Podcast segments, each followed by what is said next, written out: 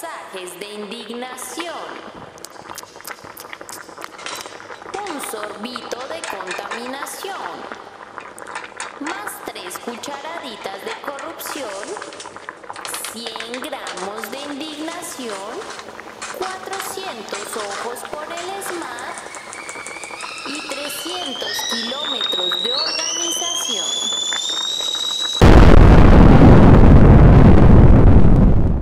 Radio Popular Sancocho. Cocinando la revuelta.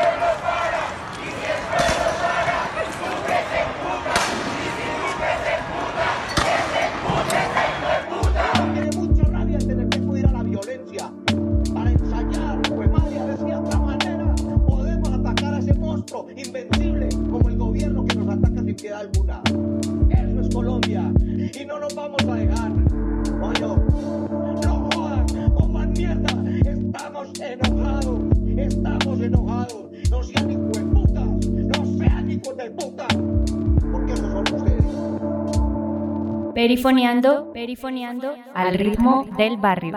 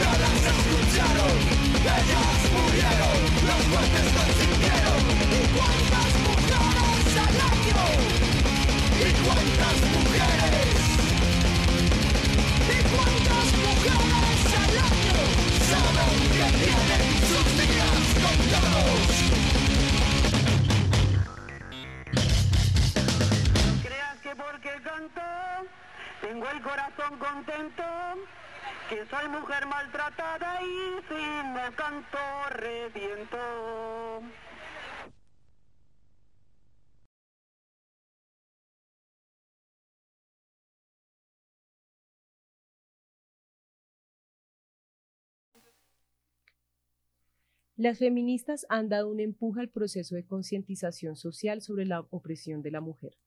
Creo particularmente en los grupos feministas que vinculan la solución de la opresión de la mujer, de la liberación de la mujer, con la liberación de todos los explotados, oprimidos, discriminados, lo cual significa abordar los problemas de la actualidad, tanto económicos, sociales, políticos, culturales e ideológicos, bajo un prisma de análisis de clase, sexo y raza. Vilma Spin, revolucionaria cubana.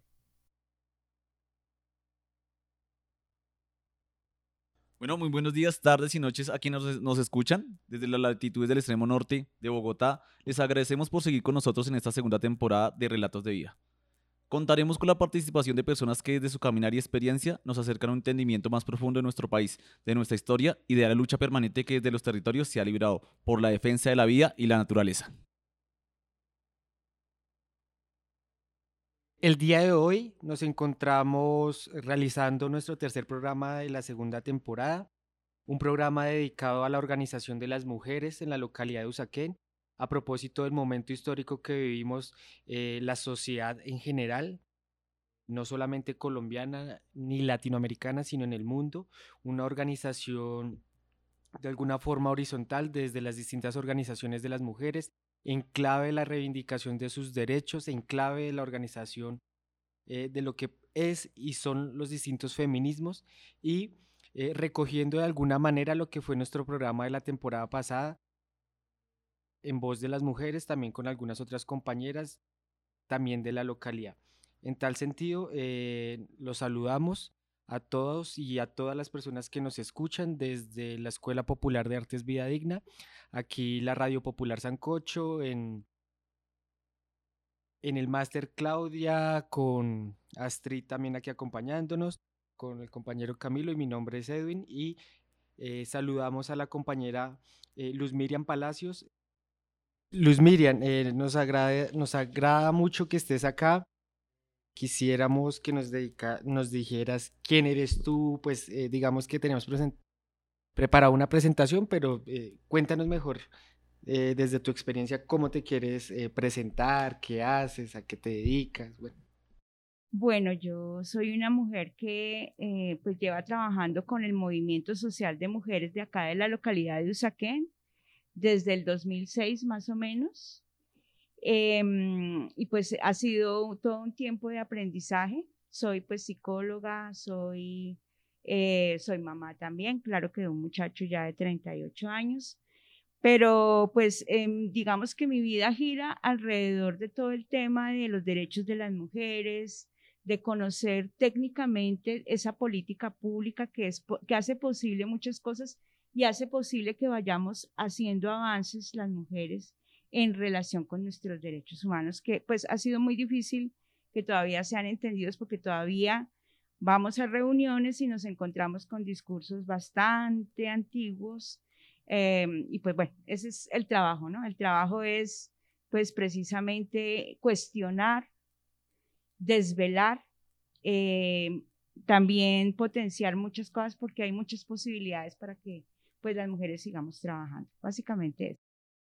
Bueno, Luis Miriam, quería preguntarte dónde creciste y una cosita ya que nos hablaste de la psicología, ¿por qué, qué te impulsó a estudiar psicología? Bueno, bueno, primero, la primera pregunta que me haces es que dónde nací, dónde crecí. Nací en Bogotá, soy rola de pura cepa, como se dice. Eh, crecí en el barrio Minuto de Dios, ¿sí?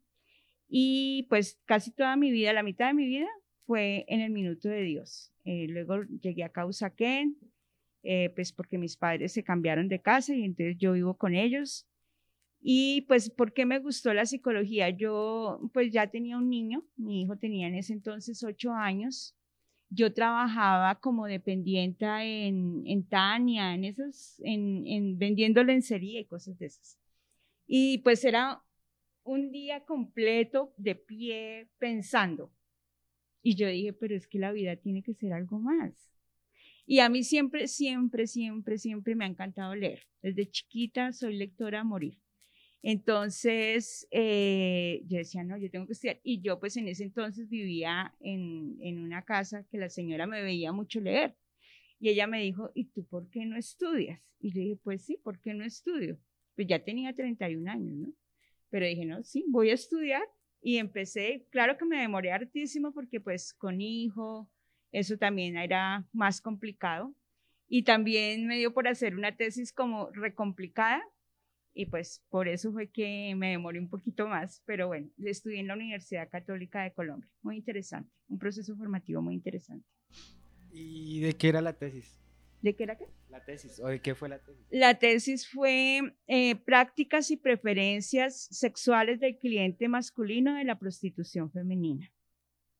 Esa, esa era, era un estudio exploratorio y pues eh, bueno, yo en ese entonces porque una sale del, de la universidad sin pizca de género.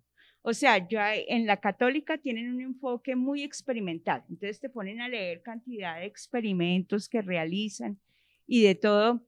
Y ahí hablan del tema de género, pero no lo cuestionan, no lo analizan, sencillamente dicen, pasa esto con las mujeres, pasa esto, hay tal estudio con las mujeres, tal estudio con los varones, pasó esto y lo otro, pero más allá no se cuestiona ni, ni políticamente sé. Entonces yo salí cero tema de género en mi cabeza. Y mm, yo era de las psicólogas que a mí me decía una mujer que estaba siendo violentada por, por la pareja y le decía, ¿y usted qué fue lo que le hizo? Yo era de esa clase de psicólogas, ¿sí? Porque no tenía el tema de género. Y bueno, pues, eh, pues eso fue lo que, lo que encontrábamos ahí, que no se cuestionaba para nada, ¿no? Pues queríamos seguir también con tu experiencia, obviamente, también preguntarte sobre qué se sintió ser ya madre. Sí, obviamente, pues nosotros no lo vivimos, pues queríamos somos comprenderlo. Bueno, pues yo creo que yo viví la maternidad como muchas mujeres que creen que eso es todo en la vida. Yo lo viví así, mi hijo, para mí, mi hijo es mi talón de Aquiles, eso sí, todavía es, tiene 38 años y es mi talón de Aquiles toda la vida. Em, pero pues yo sentí, yo me acuerdo que sentí una alegría inmensa en el momento en que lo tuve. Eh, ese día yo me sentí que yo era capaz con todo. Entonces, pero era un, de todas formas, eh, sí, hay que, pensar que a las mujeres nos, meten mucho en la cabeza, nos formatean mucho el, el disco duro, como para que pensemos que las mujeres, nuestro papel más importante y vital es ser madres. Y cuando hay muchas posibilidades, incluso hoy en día las mujeres jóvenes también se cuestionan, pero pues no, no quieren, muchas no quieren ser madres. Y hay veces yo creo que tienen razón, ¿sí? Yo creo que tienen razón pero pues en ese momento yo lo viví de esa forma. Bueno, pues ya que pasaste ese tipo de debates, nosotros sí teníamos una pregunta relacionada con el trabajo. Queríamos preguntarte qué piensas del trabajo doméstico y la economía del cuidado.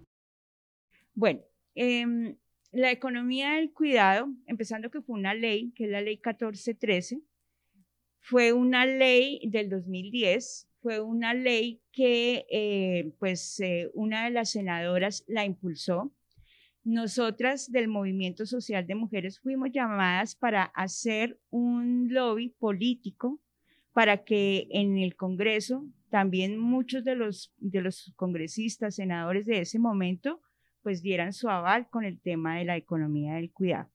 Fue necesario entenderla, porque mucha gente dice, eh, dice, por ejemplo, hay mujeres que dicen, es que yo sí trabajo, es que todas las mujeres trabajan. Lo que pasa es que trabajamos sin salario, sin horario, sin vacaciones, sin para el retiro y sin ni siquiera reconocimiento social. Todas esas cinco cosas pasan. Yo entrevisté a seis, porque yo trabajé con la Secretaría de Integración Social entre el 2012 al 14 más o menos en un centro de día y tuve que entrevistar a muchísimas mujeres mayores, por ahí unas 600 mujeres. Y ellas, eh, pues muchas sin pensión, todavía los hijos les decían, aquí se viene a quedar, pero usted paga con su trabajo, acá no se viene a quedar gratis. Yo conocí a muchas mujeres que me contaron esa historia. Entonces, y, y las compañeras del equipo con la que hacíamos parte me decían, es que ella nunca trabajó. Yo le decía, trabajó toda la vida, solo que de esa forma, sin salario, sin horario, sin vacaciones, sin para el retiro y sin reconocimiento social. Entonces, ¿y todo a nombre de qué? A nombre del amor y de la familia. Entonces, eh, la economía del cuidado lo que viene a decir es que eh, solo es posible la vida si se cuida. El cuidado es muy importante, ¿sí? Pero eso no quiere decir que las que tengamos que llevarlo sobre nuestros hombros sean las mujeres, sino que por eso la ley 1413 habla de tres R's. La R de redistribución, la R de reducción y la R de em, redistribución, reducción y reconocimiento. Son esas tres R's de las que habla la ley y que ahorita eh, en el plan de desarrollo actual que tenemos y que lo reconoce y que por primera vez pone el sistema distrital del cuidado y el tema del cuidado como muy importante, em, pues habla precisamente de todo eso. Ah, empieza a ser toda una materialización de ese sistema distrital del cuidado y del cuidado, pero eh, pues claro, apenas está empezando. Hay muchas cosas que tiene que mejorar, sin duda, pero bueno, por lo menos se empezó. Entonces, eso es lo que se piensa de la economía del cuidado. Em, pues e, es un gran cambio cultural. Mm, de hecho, contarles que como soy consejera consultiva por la localidad de Usaquén y estamos muy en alianza con las compañeras que estaban en el Consejo Territorial de Planeación Distrital, ellas nos comentaban cómo habían unos sectores terriblemente em, negados y en oposición a lo que era el sistema distrital de cuidado. Que cómo así, que si acaso las mujeres no eran las que tenían que estar en la cocina, que cómo así. O sea, todavía hay, pues ese imaginario, ese imaginario está ahí claro y vivo. Pero digamos, ahora que nombras todo este tipo de elementos, eh, me pone a pensar si realmente, eh, o sea, cómo aparece ese sistema distrital del cuidado eh, realmente, si es por la presión que ha habido, como ya lo mencionábamos, de, las mujeres en la calle, en la casa, en todo lado, presionando de alguna forma, pues el deber ser de, frente a la dignidad de sus vidas, de sus tiempos, de, sus, su redistribución frente al salario, bueno, todo esto, o, o si es porque, digamos, mmm, este tipo de, de administración, eh, pues sabemos que está Claudia López, que claramente es una mujer, ¿no? ¿Es ella la que lo plantea o, qué? Porque yo veo que es una ley del 2010, pero parece que despertará hace muy poco tiempo y se hablara de la ley de, de, de, de la economía del cuidado muy poco tiempo y se teorizara peor aún después de lo que fue la pandemia, ¿no? Porque es que la pandemia creo que se evidenció también quiénes eran los cuidadores o las cuidadoras, ¿no? Entonces, entonces de alguna forma, pues quería preguntarte más o menos cómo, cómo, cómo tú entiendes que se, logra a ese punto de, de, de plantear un sistema distrital. Existe el Consejo Consultivo de Mujeres de Bogotá, que le hace seguimiento a la política pública de mujeres. Entonces, nosotras hemos tenido todo un trabajo, ¿sí? Un trabajo que ha permitido hacerle seguimiento a esa política, pero también crear agendas. Y en esas agendas estaba precisamente todo lo del cuidado, ¿sí? Entonces, ¿qué hicimos nosotras, Consejo Consultivo de Mujeres de Bogotá? Eh, nosotras eso ya es un, eso es eh, una estrategia que siempre tenemos. Se acercan elecciones de alcaldesa o alcalde, inmediatamente actualizamos nuestras agendas, es decir, una serie de demandas, necesidades e intereses que las mujeres han manifestado desde los territorios y entonces con base en eso hacemos todo un lobby político, va, eh, posicionamos esas agendas con los diferentes candidatos y candidatas y en el foro, ¿sí? En los foros que invitamos pues a todo el mundo y no Reimundo y allá les decimos, señores, hay esta demanda. ¿Se comprometen o no se comprometen? Así. Así les hablamos y pues por ejemplo, la Secretaría de la Mujer, ¿cómo fue? Fue de esa forma. ¿Sí? La Secretaría de la Mujer no fue porque un día pasábamos y nos dijeron, tengan, miren ustedes mujeres cómo se mueven tanto, no. La Secretaría de la Mujer fue porque un día 11 de julio, o bueno, un día de julio del 2011, nos reunimos 700 mujeres en el Gabriel García Márquez. Así, de esa forma como les estoy diciendo. Y les decíamos a la candidata en ese momento y a los candidatos, ¿se compromete o no se compromete? Y todos, ay, sí, es que las mujeres son muy bonitas, es que las mujeres, a mí, yo admiro a las mujeres porque las mujeres eh, mi mamá es una gran mujer. Entonces, Paulina Triviño, que fue la que dirigía ese día el foro, les decía, les decía, no nos eche discurso, díganos, ¿se compromete o no se compromete? Y al final firmaban. Y así fue la Secretaría de la Mujer. Y así fue también con la alcaldesa Claudia López. O sea, nosotras hicimos un pacto, ella firmó 18 pactos y uno de los pactos que firmó fue con nosotras. Yo estuve también en ese foro eso fue el 9 de octubre del 2019. Y bueno, ese día, por ejemplo, no fueron sino dos candidatos, Holman y, y ella, no más. El resto no fue, pero pusimos muñecos y todo, ¿sí? ¿Cómo así que no van a ir? Y ya habíamos posicionado la agenda, pues quién sabe por qué no van, ¿no? es una buena pregunta hacérsela. Pero de todas formas, una vez hecho eso, pues ella se comprometió y es más, dijo, porque ese es otro tema, ¿no?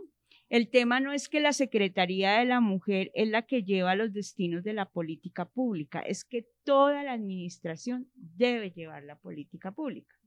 Y desde ahí, pues desde ahí estaba el, tema del cuidado. El tema del cuidado lo hemos puesto siempre nosotras, Consejo Consultivo de Mujeres de Bogotá. Desde luego, también ahí estaban unas, eh, eh, senadoras y bueno, estaban varias personas que ya le habían trabajado porque recuerden que eso pues la propone, el proyecto de acuerdo lo propuso Cecilia López de Montaña, ¿no? Ella fue la que la propuso la, ley y ella también estaba y estaba Ángela Robledo, ¿sí? Entonces, pues bueno, ahí se fue, se fue dando todo el tema y, nos ha estado cumpliendo y ahí estamos. Ah, bueno, Luis Miriam, pues vamos a mojar un poquito la palabra. Vamos a poner sacar la voz de Anaticus.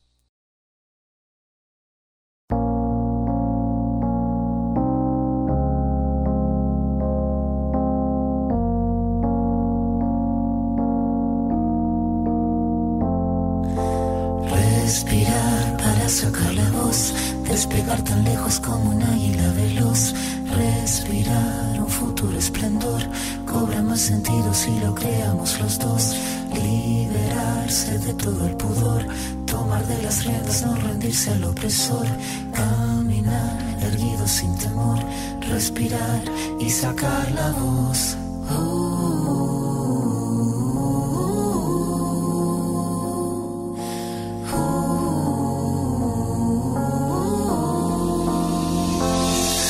Los bolsillos vacíos, los labios partidos, la piel con escama cada vez que miro hacia el vacío, las suelas gastadas, las manos atadas, la puerta de entrada siempre tuvo el cartel que dijo que estaba cerrada.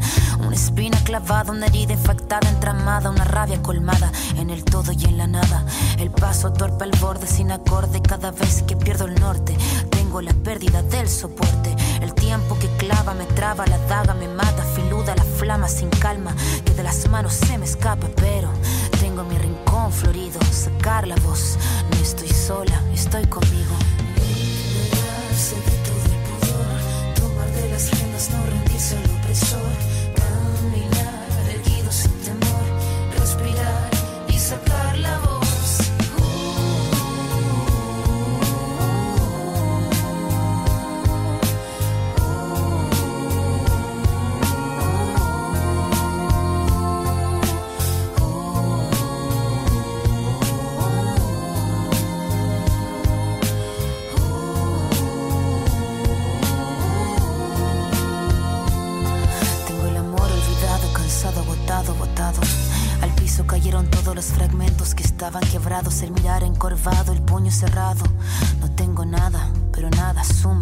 este charco.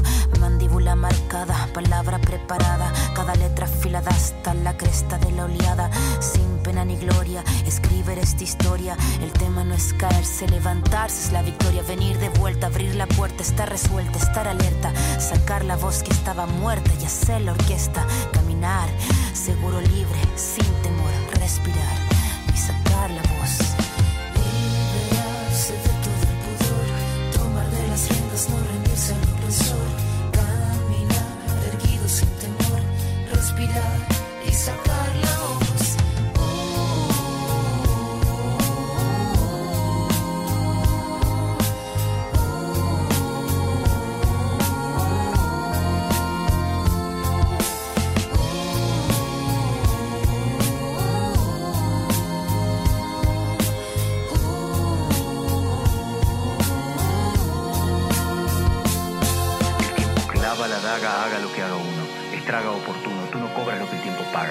traga saga tras saga, raspa con su amarga espátula. Huérfanos hace de brújula, se lúcida lenta en celo. Blanca el arma, blanco el pelo, su blanca cara de crápula.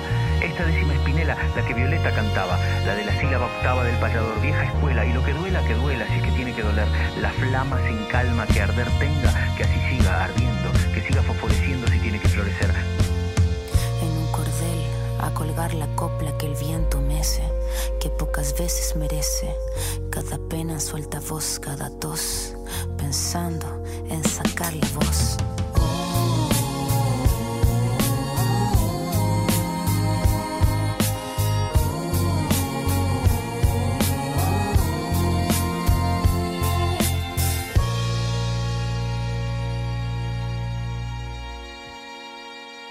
Vos tenés la bala, yo la palabra. La bala muere al detonarse. La palabra vive al replicarse. Berta Cáceres, ambientalista guatemalteca. Radio Popular Sancocho. Cocinando la revuelta.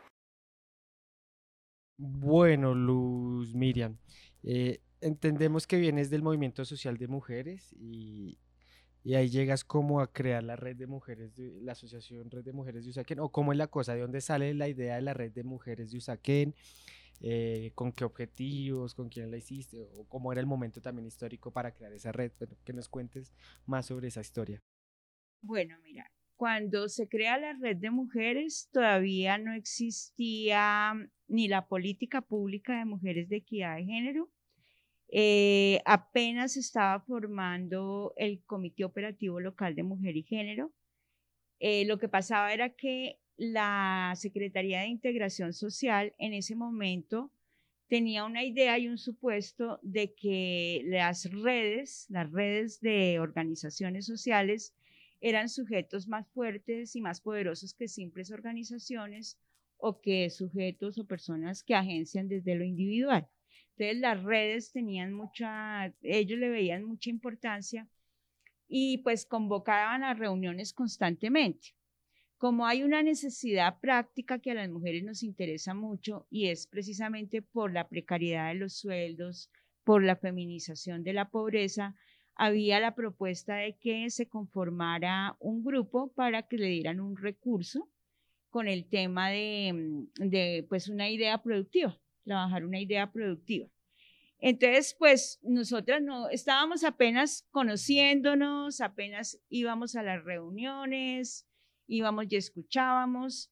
Yo de hecho escuché por primera vez que había una red de mujeres, ¿sí? No nada formalizado ni nada, sino una red de mujeres. eh, cuando un día encontré en, una en la biblioteca de Colsubsidio un artículo que hablaba de que se reunían las mujeres y, ah, pues interesante, yo quiero estar ahí a ver qué sobre todo porque yo en ese entonces también tenía una, idea de emprendimiento con el tema de lectura para niños y niñas. Entonces, eh, me acerqué a la, a la que, a la funcionaria, empezamos a hablar, bueno, y a partir de ahí, pues yo empecé a asistir a todas las reuniones que había. Al principio no entendía ni mu, no entendía nada, porque hablaban que de la CEDAW, que del COLMIC, que hablaban en unos, con los acrónimos y yo no entendía nada. Claro, pues mejor dicho, me faltaba documentarme cantidades, pero así empezó todo, me, me fui acercando a esa red que existía y cuando nos hablaron de, de, una idea productiva, pues entonces dijimos, hay la necesidad de conformar, entonces sí, una, una asociación que esté formalizada, bueno, hicimos todos los papeles, en ese entonces nos ayudó mucho Chus, ustedes la deben conocer, ¿cierto? Chus, eh, Albaluz Rincón, pues fue nuestro partner para crear todo lo que fueron los estatutos de la asociación. Y con eso pues empezamos. Éramos al principio 20, pero eso pues esos procesos organizativos se van decantando porque muchas veces pues hay personas, también por sus procesos vitales, ¿no? Hay, mm, por ejemplo, hay personas que terminaron yéndose a vivir a otro sitio de Colombia, en fin, bueno, eh, hasta hay personas que fallecieron, porque pues los procesos vitales van por diferentes lados, pero nos conformamos de esa forma. Entonces conformamos lo que fue la Asociación Red de Mujeres.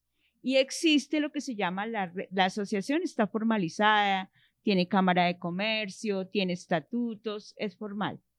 Mientras que la red de mujeres, pues consideramos que es todo el movimiento de mujeres, mujeres que incluso se acercan a nosotras de otras organizaciones. Como su nombre lo indica al principio, eh, la Secretaría de Integración, buscábamos como ese tema de, de que fuéramos un grupo de organizaciones de, de diferentes organizaciones de mujeres. Eso es una red, una red de mujeres, eso. Entonces, mm, pues bueno, ahí nos acercamos, ahí en la asociación pues está Teresa Suescun, que ella fue una madre, o es una madre comunitaria, sino que ella ya pues eh, ya no está ahorita en ese trabajo. Ella también tuvo unas luchas muy importantes para lograr que le reconocieran a las madres comunitarias todo el trabajo que estaban haciendo está Sara Molina, que es jueza de paz, está mm, Margarita Arbeláez, que pues algunas son recientes, pero pues que se han unido con todo este movimiento, está Ingrid Chavarro, está Miriam López, eh, pero digamos las fundadoras fuimos eh, Tere, Sarita y yo.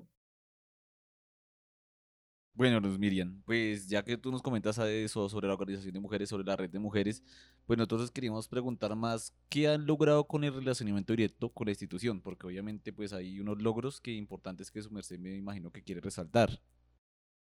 Bueno, eh, esos logros, eh, pues primero nosotras mmm, participábamos, íbamos a las reuniones, mmm, de pronto mirábamos algunas cosas, decíamos algunas cosas pero no teníamos muy claro cómo lograr presupuesto, porque tú puedes tener ideas muy bonitas, pero si no hay presupuesto para hacer programas, proyectos, pues todo se queda en palabras.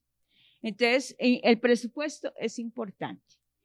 Y nosotras al principio no sabíamos cómo era. Nosotras nos demoramos 10 años para entenderlo, pero lo entendimos. Y nosotras, ¿cómo hacíamos? Al principio nos decían, vayan a los encuentros ciudadanos. Nosotras íbamos, sí, porque pues somos muy participativas y todo, íbamos.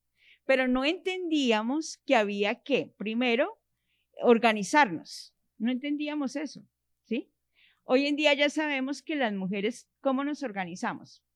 Primero que todo, la idea es estar en los lugares y en las instancias donde se puede hacer incidencia para que haya, por ejemplo, una mesa de mujer y género en los encuentros ciudadanos en la planeación participativa. Ese es un saber muy técnico, de pronto, algo técnico, pero hemos aprendido que lo técnico es político. Entonces nosotras ahí nos estamos metiendo, documentándonos y aprendimos que, por ejemplo, es importante estar en el Consejo de Planeación Local, ¿sí?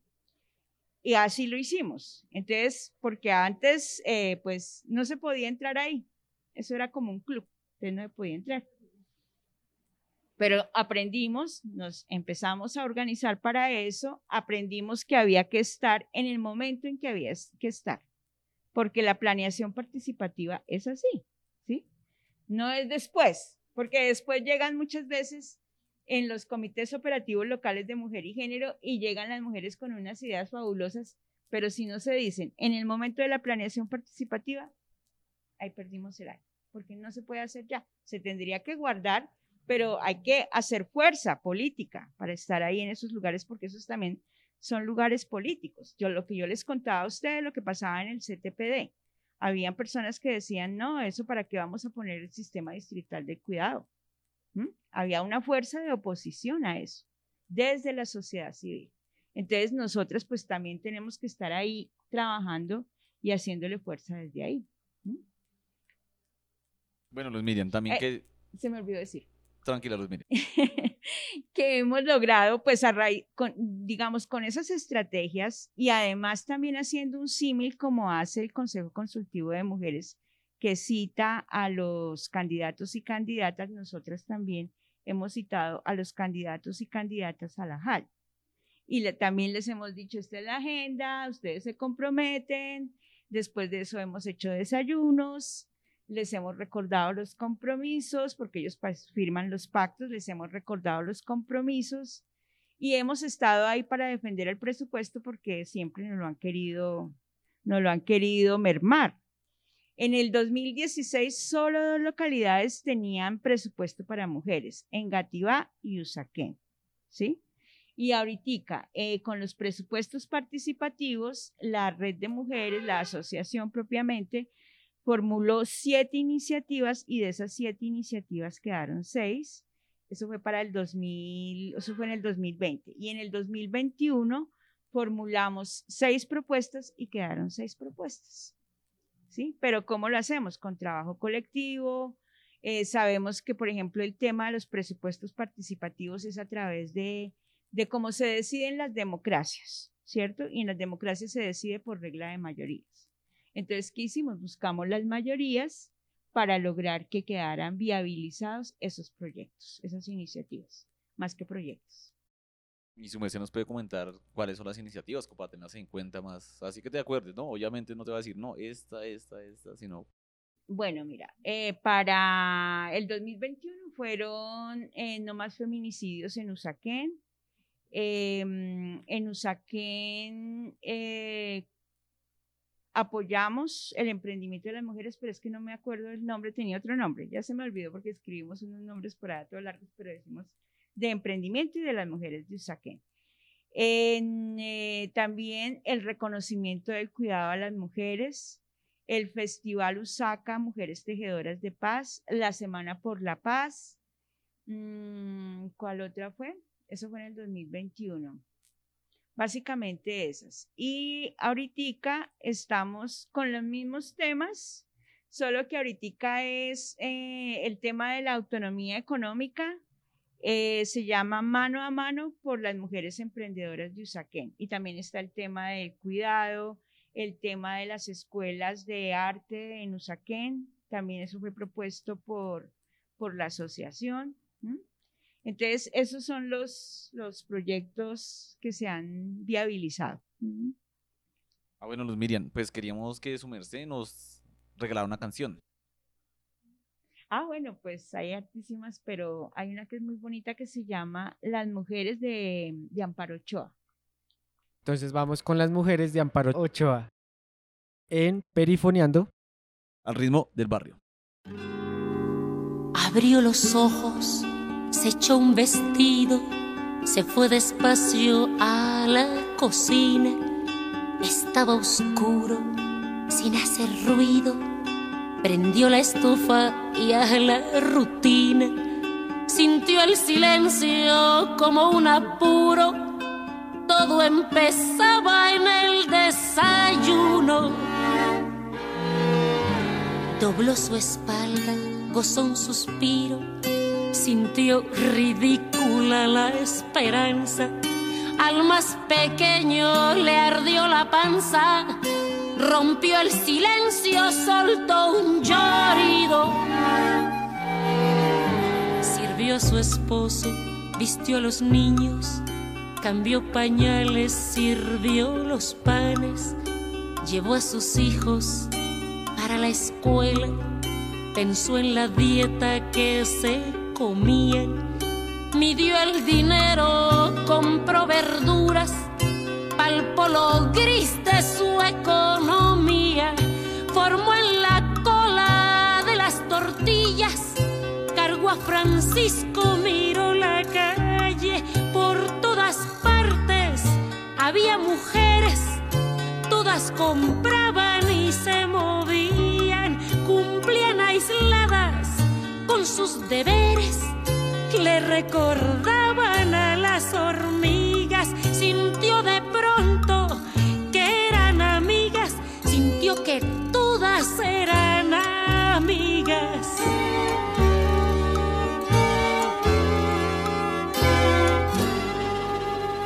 Volvió a su casa, casa rentada, vio más amigas desde la le dio a Francisco con qué jugar, barrió los pisos, tendió las camas, se vio al espejo, miró las canas, juntó las cosas de cocinar,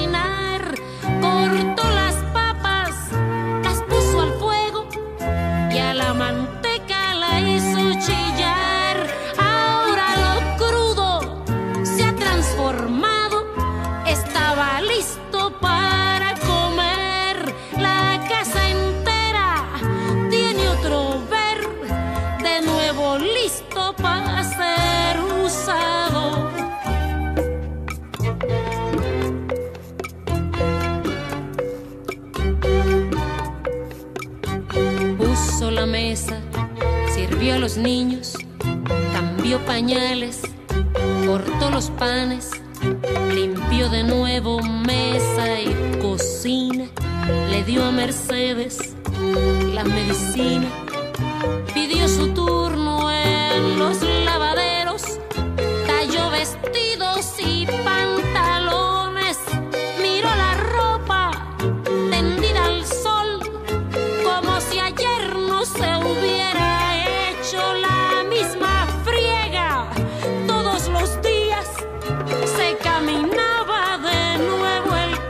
patrocinio.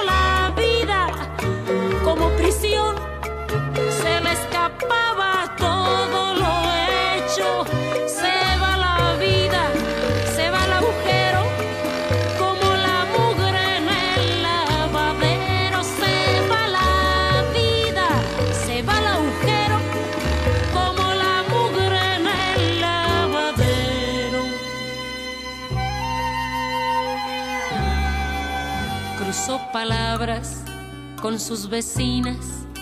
Hubo sonrisas en formación, toda la raza en su cantón se las arregla con el trajín. Siempre mujeres cumpliendo oficios que se entretejen sin tener fin. Ser costureras, ser cocineras, recamareras y planchadoras, ser enfermeras y lavanderas, también meseras y educadoras,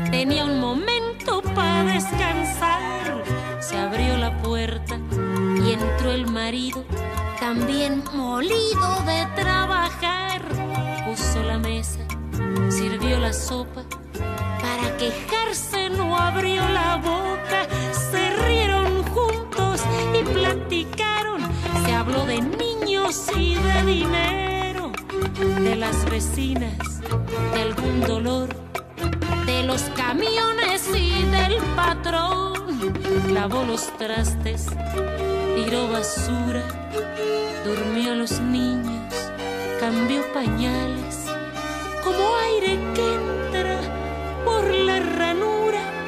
Los dos jugaron con su ternura, le dio la vuelta a la cerradura, durmió de pronto todos Se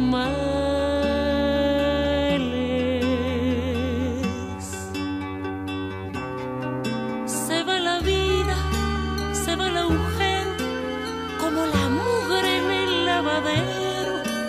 Se va la vida, se va el agujero, como la mugre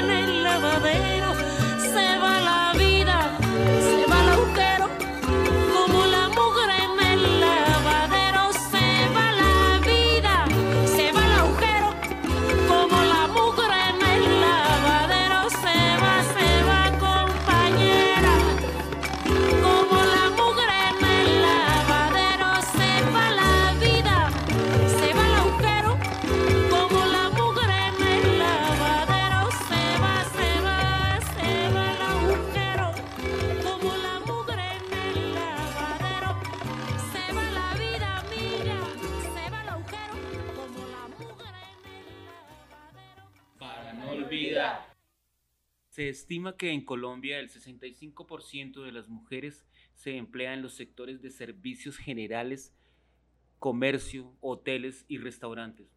Por ello, en la situación de pandemia, las mujeres son las más afectadas con la cifra más alta de desempleo de 26%. Para no olvidar. Las cifras del DANE de empleabilidad del 2021 demuestran la gran brecha laboral entre hombres y mujeres. De los nuevos puestos de trabajo generados, solo un 39% lo ocupan las mujeres. Para no olvidar. La violencia sexual se ensaña con las mujeres, adolescentes y niñas de Colombia. En los cinco meses que llevamos del 2022 ya se han presentado más de 2.000 denuncias por violencia sexual. Para no olvidar. Entre el año 2017 y 2019 se presentaron 241 denuncias contra miembros de la fuerza pública por violencia sexual. En Bogotá se reportaron 131 de esos casos. Para no olvidar. A marzo del 2022 se han presentado 160 feminicidios en el país. Para no olvidar. Bueno, este fue nuestro para no olvidar. Espero que se les quede la memoria. Seguimos aquí con la entrevista con Luz Miriam. Luz Miriam, pues, a- viendo estas cifras del DANE, viendo este tipo de, sí, obviamente, violencias que se presentan, problemas, pues también queríamos preguntarte sobre todo lo que pasó este año. ¿Qué piensa Luz Mari del aborto? Luz Miriam del aborto. Bueno, mira, ese fue todo un proceso que yo tuve que hacer porque pues yo era muy negada a ese tema inicialmente. Eh, pero pues yo también he ampliado mis comprensiones y he llegado a entender que pues las mujeres eh, tienen derecho, primero sobre su cuerpo, segundo que hay toda una sociedad que es muy, ¿cómo se dice? Una doble moral, ¿no? O sea, todos somos pro vida, pero, pero sí mm, en las manifestaciones maten a todos, porque eso sí, bueno, eh, también en las, ustedes ven muchas veces en los, mm, en los avisos de arriendo, se arrienda pero sin niños, ¿no? Todos son nerones acá, entonces, pues no, o sea, ¿dónde está de verdad eh, lo que decimos que apoyamos a las mujeres eh, cuando quieren y deciden ser madres? No es cierto, no es realmente cierto. Entonces, pues mientras que vivamos en, eh, bajo esta situación, pues creo que la, la interrupción voluntaria del embarazo, que ha sido una de las luchas de las mujeres también, precisamente por ese, eh, por ese tener el derecho sobre nuestro propio cuerpo, es pues lo que corresponde. Y ahorita pues lo que se busca es que entre más rápido se haga esa interrupción voluntaria del embarazo, menos va a sufrir ella, ella misma, y pues eh, el ser que viene, pues que se supone que es un ser, pero que todavía, pues hay muchas discusiones sobre eso, ¿no? Hay bastantes discusiones, es un tema bastante complicado, em, que hay que saberlo manejar muy bien, porque pues tampoco es decirle a la gente, y además que lo que las mm, feministas siempre hemos dicho, no es que obliguemos a nadie a abortar, es al derecho a decidir sobre su cuerpo, ¿no? Entonces, eso es básicamente lo que yo pienso que, como les digo, ha sido todo un proceso en mí, en mí misma, porque yo decía que no, y pues bueno, yo era otra provida, como se dice. Pero hoy en día no, ya pues es que uno amplía sus comprensiones, tiene que hacerlo, no puede seguir pensando igual. Eh, entonces, pues bueno, eso es lo, por lo que venimos trabajando nosotras, incluso como Consejo Consultivo de, de Mujeres y que estuvimos muy de la mesa, de, la mesa por la vida eh, sexual y por la vida de las mujeres. Mm, ella nos mostraban la cantidad de datos de mujeres que les ponían talanqueras para hacer la interrupción voluntaria del embarazo. Tuvimos que hacer una coadyuvancia es decir, presentar un recurso como eh, personas también interesadas en un caso que era concreto, que le estaban dilatando a la mujer la posibilidad de hacer la interrupción voluntaria del embarazo, ¿sí? Em, nos contaban, por ejemplo, que llegaban al primer punto donde la atendían después de que tuvimos las salas amigables, porque las salas amigables que se tuvo en la administración de la Bogotá Humana Ahí se tuvo salas amigables donde las mujeres llegaban con toda la tranquilidad, le hacían todo el, el, trabajo para que ella pudiera tomar esa decisión tranquilamente. Y cuando llegó la otra administración, quitó todo, que porque había que abrirlo en todo lado. Y resulta que llegaban las mujeres a solicitar la interrupción voluntaria del embarazo y lo primero con lo que se encontraba era, ¿cómo va a hacer usted eso? ¿No ve que eso es un pecado? usted va a matar al próximo Beethoven y no sé qué, cosas de ese estilo. Entonces, pues imagínense, em, pues, cómo, estaban las, cómo fue la situación de las mujeres en la administración pasada. En esta nueva administración se volvieron a reabrir las salas amigables, ¿no? Es un tema, pues, que yo digo que es de, de trabajar mucho, que es muy delicado también, pero eh, yo he estado en talleres donde se trabaja de una forma muy, muy interesante, donde todas las mujeres podemos tomar como conciencia y tranquilidad con respecto a eso.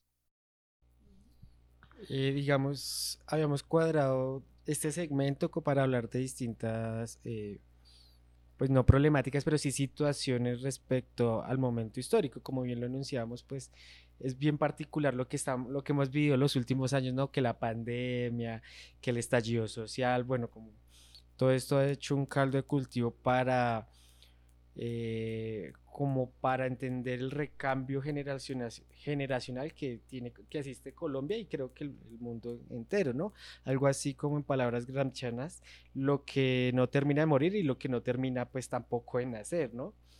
Eh, en, en tal sentido quisiéramos preguntarte, en el marco de todas las movilizaciones feministas que hay por toda Latinoamérica, hemos evidenciado que hay varias vertientes, varias formas de reivindicar los espacios para las mujeres, eh, que si son compartidos, que si no son compartidos, que entonces que tampoco esperamos de alguna forma que el Estado asuma cierta toda la responsabilidad, sino que también eh, muchas de, las mujeres han tomado justicia por sus manos. O sea, ¿qué piensas de, de pues digamos, de todos estos elementos y todo este tipo de feminismos, porque eh, uno empezaría a entender que hay varios feminismos, ¿no? Entonces, nosotros íbamos con esto, nosotras no, que el bloque radical tampoco permite que, bueno, muchas cosas, ¿no? Entonces, como queríamos preguntarte también qué piensas de, de todo eso. Pues mira, yo pienso que, mm, primero que todo, yo digo que el feminismo radical, como su nombre lo dice, va a la raíz, ¿sí? Cuando ustedes nos dicen, es que son feministas radicales, pues es que vamos a la raíz de lo que es el patriarcado y del sistema que nos oprime. Entonces no es que seamos radicales. Ahora, que, que hay feministas que son extremas, que, así, que son, sí, que son extremistas, llamémoslo de alguna forma. Pero pues, como decía Teresa Peana, que es una, eh, pues es una lingüista, una filóloga, ella dice, pues presénteme al primer grupo feminista que tenga como programa eh, deshacerse de todos los varones de, este planeta. No existe, ¿cierto? No, no existe eso. Lo que pasa es que, claro, como ahorita las mujeres estamos cuestionando eh, todo este tipo de, y lo hacemos es decir, ya no pensamos siquiera en que el tema se trata de una brecha, sino que se trata de unas jerarquías entre varones y mujeres. O sea, nosotros ya decimos, eso no existe, ¿sí? Lo que existen somos seres humanos iguales, lo que decimos, luchamos por una igualdad política en oportunidades, trato y derecho. La igualdad nunca es identitaria, porque ni ustedes dos se parecen para nada, ni ustedes dos, ni nosotras dos nos parecemos para nada. La igualdad es en eso. Entonces, mucha gente nos dice, ya está hay un meme que dice que, que para qué las mujeres quieren volverse como los hombres. Es que no se trata de eso. Nosotros no queremos, no, que, no estamos buscando eso. Ahora, yo creo que la violencia a las mujeres no nos sirve. ¿sí? Hagamos un pulso entre un varón y una mujer, ¿quién gana? Pues la mujer no gana, porque no tenemos masa muscular. Hay diferencias en lo biológico, hay diferencias, eso no se puede negar, pero eso no quiere decir que tengamos menos oportunidades y derechos. Entonces, pero no, por lo menos desde mi parte, no soy amiga de la violencia porque siempre he dicho que la violencia no va a ningún lado, ¿sí? Y que a través de eso no es que consigamos, lo, lo conseguimos como lo hemos venido haciendo durante tres siglos, porque el movimiento de mujeres empezó hace tres siglos, ¿sí? Antes la categoría de ciudadanía no existía, no existía, existían, eran súbditos y súbditas, eso era lo que existía. Y si el rey se levantaba ese día con ganas de mandar asesinar a alguien, de malas. Ahora que somos ciudadanas y ciudadanos, pues lo que buscamos es precisamente esa vindicación de nuestros derechos, porque ya existen las leyes. Entonces, si existen las leyes, cúmplanlas. No se trata de sugerencias. Nosotras, por ejemplo, en el Consejo Consultivo estamos en contra de la palabra la voluntad política. Eso no se trata de voluntad política. No, eh, cuando hay una ley, pues cúmplanla. Y ya hay mucha, bastante ley con, en relación con las mujeres, hay bastante.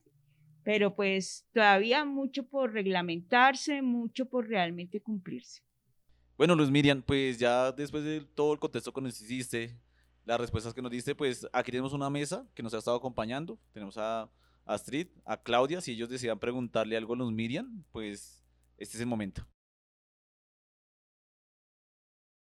Eh, hay muchas de las respuestas con respecto del territorio, pero eh, me gustaría una ubicación temporal, como el time track, que siempre eh, es importante para aterrizarlo al tiempo político, social, y eso da una contextura deportiva y un- una contextura histórica más clara.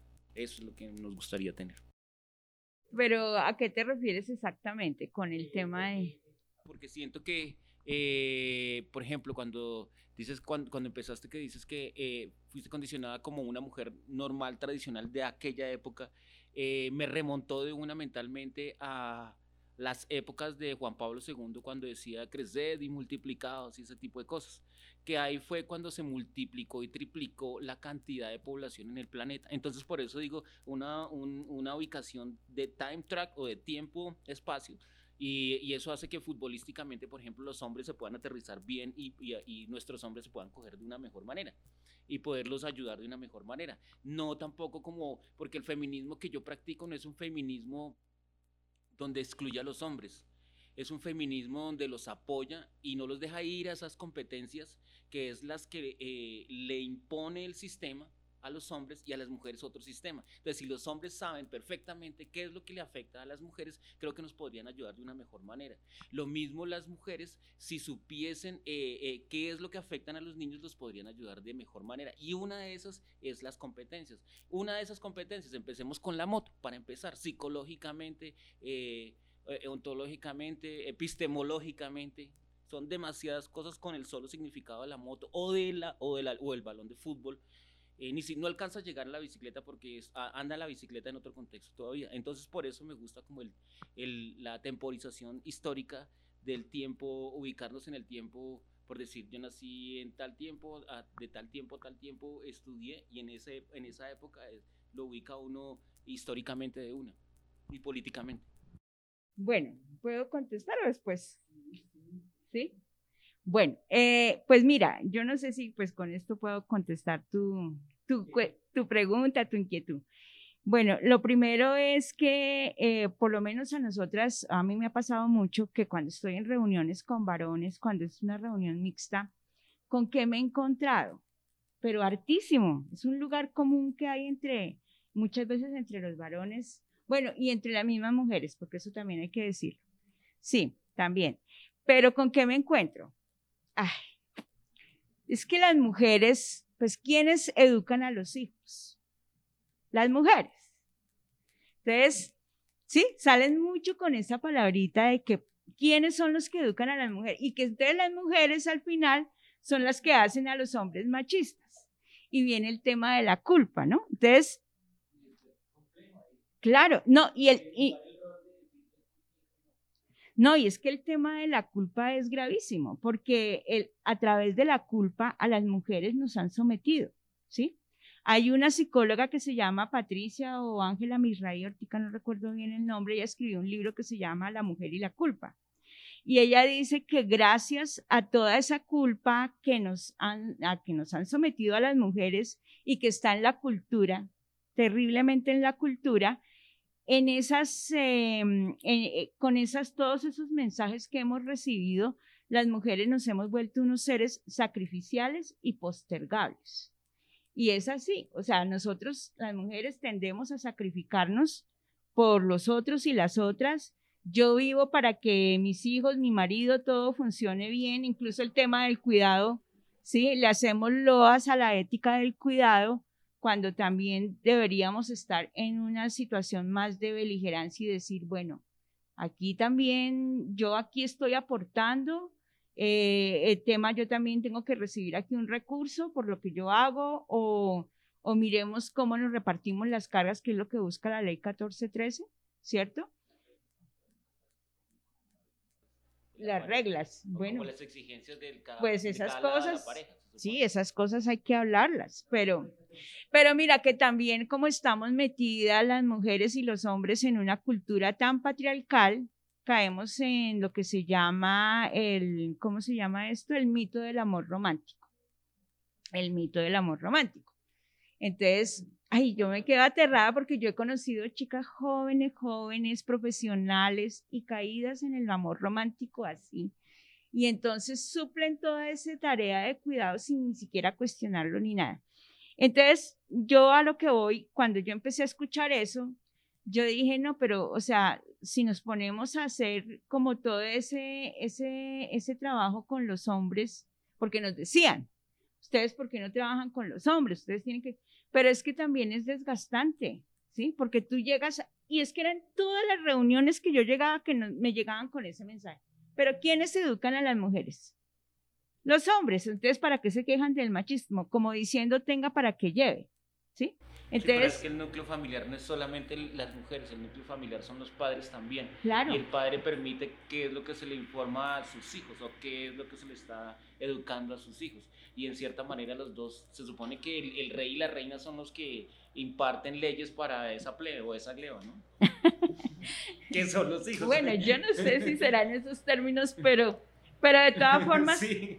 Pues yo, yo por lo menos digo, y, y nosotras lo, lo, cuestionamos mucho, el tema, por ejemplo, de algunas entidades que son muy familistas, ¿sí? Como las, como las comisarías de familia, que yo creo que lo hemos escuchado, ¿sí? Las comisarías de familia tienen un enfoque familista y nosotras decimos familias sí, pero basadas en la democracia y en el amor, no en con que una mujer se silencie, se someta, no, eh, bajo eso no. Y por eso hoy en día muchas, muchas personas dicen no, eh, pues porque antes dicen, ay, que los matrimonios duraban de toda la vida, duraban toda la vida porque las mujeres nos quedábamos entorno- calladas. Porque el entorno lo somatizaba. Sí, nos sometían y de todo, ya no, ya, y por eso hoy en día, por eso ahí también hay un forense que se llama Miguel Lorente, y él dice, eh, ahorita hay un desencuentro entre varones y mujeres, porque las mujeres están buscando a los hombres que no han nacido y los hombres están buscando a las mujeres que ya no existen. ¿Sí? Entonces, pues bueno. Uy, muy buena frase, Luis Miriam. Muy bonito. ¿Cómo es que se llama? Miguel Llorente. Miguel Lorente. Lorente. Él es eh, un forense español. Eh, Claudia, ¿deseas, deseas hacer alguna pregunta?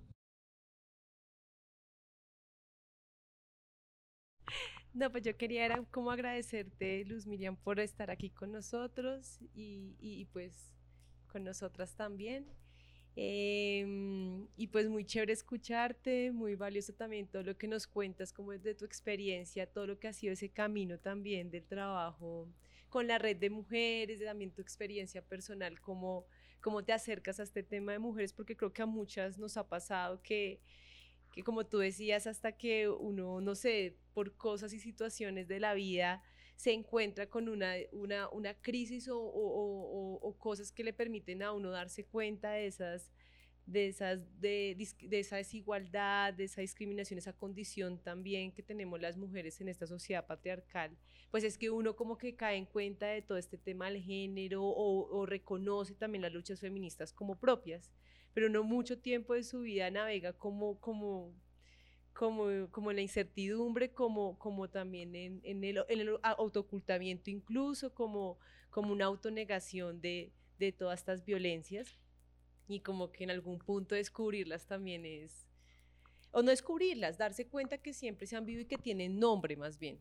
Eso te iba a decir que, hay muchas cosas que ya tienen nombre, ya hay una cantidad de teoría feminista, pero cantidad. Hoy en día, y ahí sí como dicen, de todos los estilos que hay que tener cuidado también. Hay una cantidad de, de teorías sobre el tema feminista y ya hay nombres, hay categorías, eh, se ha estudiado el fenómeno, por eso el feminismo tiene cuatro, cuatro características. La primera es que tienes un corpus teórico. Lo segundo es que tiene una agenda clara. Sabe qué, qué es lo que sí, qué es lo que no. Tiene una agenda clara. Tiene una vanguardia que va a llevar adelante esa, esa agenda. Pues ojalá cada vez crezca más y cada vez, como decimos, sea una masa crítica. Pero muchas veces pasa así. Eh, son poquitas personas. Y también a veces suceden cosas que pueden pasar que son como derivas, que el mismo movimiento no lo tiene pensado, pero que pues también empieza como, como a llevar por otro lado, son las derivas, que se llaman derivas. Entonces, lo que tú dices es cierto, o sea, hay una, hoy en día hay una, hay muchas palabras para hablar, ya hay un vocabulario formado y creo, y por eso es importante que las mujeres sí nos, em, nos preocupemos, nos interesemos por conocer todo lo que es el feminismo desde una forma teórica, porque es un sentimiento y una emoción el que tú puedes tener de decir, hola, porque a mí me discriminan, porque en mi casa hacen esto con los niños y esto con las niñas, ¿sí? Eso nos puede pasar. Pero pues eh, hoy en día, pues como digo, ya hay todo un, un corpus teórico para pensarlo cada vez más. Entonces, pues bueno, eh, en eso estamos. Uy, Luz Miriam, muchas gracias. Realmente fue un programa muy especial. Creería que para la mesa, pues si alguien quiere también darle sus agradecimientos a Luz Miriam. Este fue nuestro tercer programa de Perifoneando en su categoría de relatos de vida. Esperamos que nos sigan escuchando. Si Sí, que nos sigan sintonizando, escuchando, siguiendo pues eh, los distintos espacios que desarrollamos, no solamente el de la radio, sino la Escuela Popular de Artes Vida Digna, el Aula Ambiental Volver a la Tierra y las demás iniciativas que llevamos a cabo como el Mercando a la Cuadra y demás. Eh, recordar que este es un ejercicio totalmente autogestionado, eh, horizontal y pues colectivo. También agradecer a quienes nos han escuchado eh, los demás programas y eh, recordarles que el, próximo mes también venimos con otro programa alrededor de, una colectiva de mujeres también en Usaquén. Eh, digamos que los dos primeros programas de esta temporada pues fueron con, con, compañeros, pero también bajo unas condiciones muy particulares como el desplazamiento eh, y de alguna forma la categoría firmante del acuerdo de paz y eso que, que, que fueron dos hombres, pero también queríamos tener una, una cuota pues eh, femenina que, que, nos permitiera también charlar y estar de alguna forma empapados y al día no solamente de, las distintas personas que trabajan en la localidad en clave de, cualquier eh, bandera de lucha o reivindicación, sino también de las discusiones y los debates que están alrededor de cada una de las problemáticas o situaciones que, que acontecen. Entonces, como puntualizar eso. Y eh, nada, por mi parte, Luis Miriam, también muchas gracias, muy amable por tu visita. Eh, creo que ha sido un espacio también enriquecedor. Lástima que por motivos laborales no esté todo el, colectivo, pero también pues agradecer a, a Claudia por el máster y a Astrid, eh, guion Pedro por ayudarnos siempre acá en el espacio, a, a, Doris que acaba de llegar y Camilo, muchas gracias.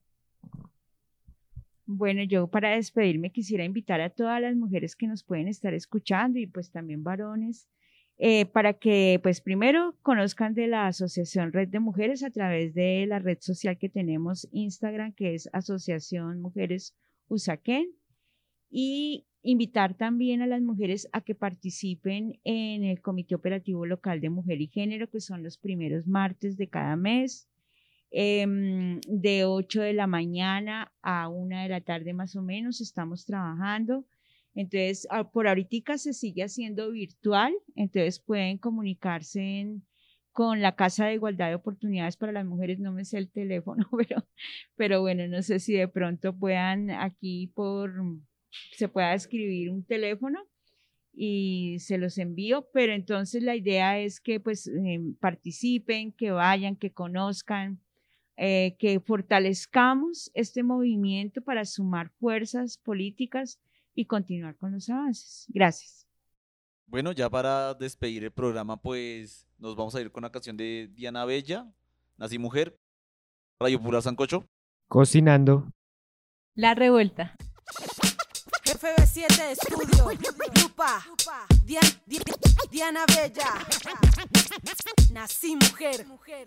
Pero mujer nací en un mundo pa' machos De huevas, de pantalones, de golpes, de maltrato De infidelidades, de irresponsabilidades De guerras, de multinacionales. Pero mujer nací en un mundo de varones Donde a cada uno siete esclavas corresponde La propiedad del alma, sin respeto de nada. Pero nací mujer para estar callada Nací, según el mundo para asearlo Para saber cocinar. Y los hijos criarlos La labor doméstica y los ojos cerrados Limitada la vista al perímetro privado. Característica el silencio, la sensibilidad El llanto como solución, amor incondicional A todo en cuanto hiera, amar, refutar Aguante máximo porque mujer nació para aguantar Buscar la voluptuosidad, asegurar la venta. El éxito es un marido que mantenga Y libertad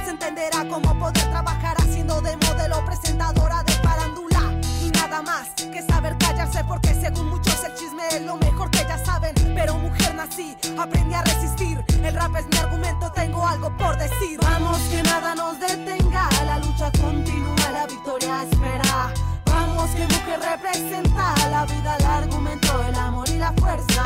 Vamos que nada nos detenga. La lucha continúa, la victoria espera Vamos que mujer representa la vida, el argumento, el amor y la fuerza. Mujer nace cuando sabe qué es lo que en el mundo hace. Mujer nace cuando ama la lucha incansable, cuando se aferra al pensamiento, cuando estudia la injusticia para encontrar lo correcto en el momento que separa la belleza del cuerpo, encontrando en su interior la estética de lo perfecto. Dignidad, con tanta dignidad, pues somos todas las muertes violentas, pues somos todo el dolor que alimenta la movilización desde la periferia. Pues mujer nací en un mundo pa' machos, para contradecirlos y también admirarlos, para cuestionarlos y con amor mejorarlos, para unir mis manos a sus manos y perdonarlos por la gran ignorancia de la que sufren y sufrirán durante años por irrespetar a las dueñas de la tierra, al hogar de la vida, a la magia eterna, el poder dar vida, el poder ser ellas. Mujer nací orgullosa de este mi cuerpo y mis ideas. Nací mujer, orgullosa del hip hop y de mis ideas. Vamos que nada nos detenga, la lucha la victoria espera. Vamos que mujer representa la vida, el argumento, el amor y la fuerza. Vamos que nada nos detenga, la lucha continúa, la victoria espera. Vamos que mujer representa la vida, el argumento, el amor y la fuerza. Pero mujer nacida, tengo algo por decir.